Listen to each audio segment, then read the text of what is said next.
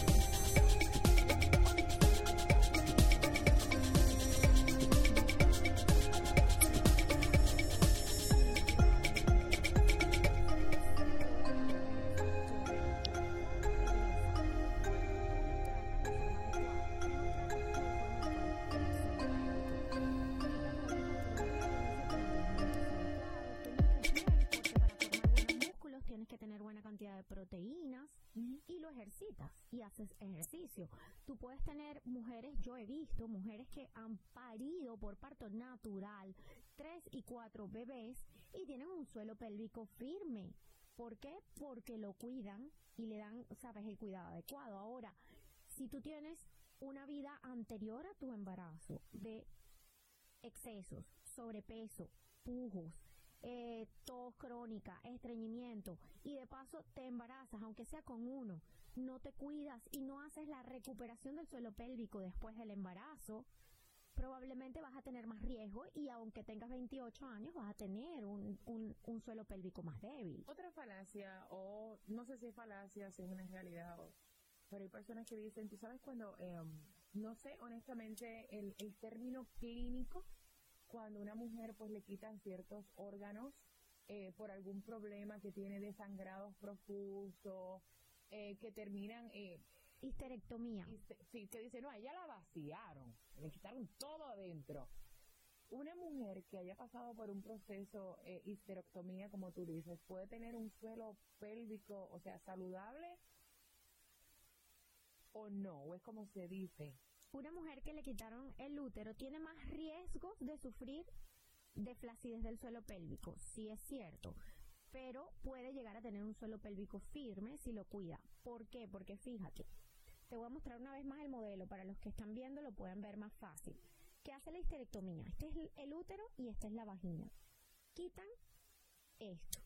Cuando el útero está, el útero aguanta la vagina un poco y le da una dirección porque se une a las paredes del abdomen. Y el suelo pélvico está acá, abajo, ¿ok? Entonces, ¿qué sucede? Que si el útero no está, la vagina se puede aflojar un poco y si uno no condiciona este suelo pélvico y lo entrena y lo pone tónico y fuerte, pues esa mujer sí va a tener más chance de que todo se descienda y se afloje. Entonces es importantísimo. La la histerectomía de por sí no te va a vaciar, no te va a hacer que el suelo pélvico automáticamente se afloje, no.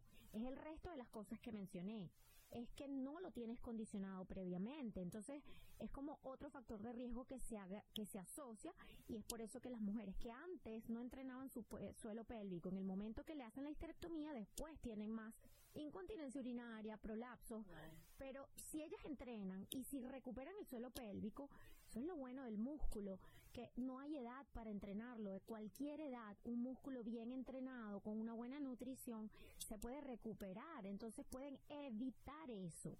Y por el contrario, pueden tener más fuerza en su suelo pélvico. Por eso es que es importantísimo que aprendan el entrenamiento de los ejercicios de Kegel. Porque a cualquier edad hay que hacerlo. Ok.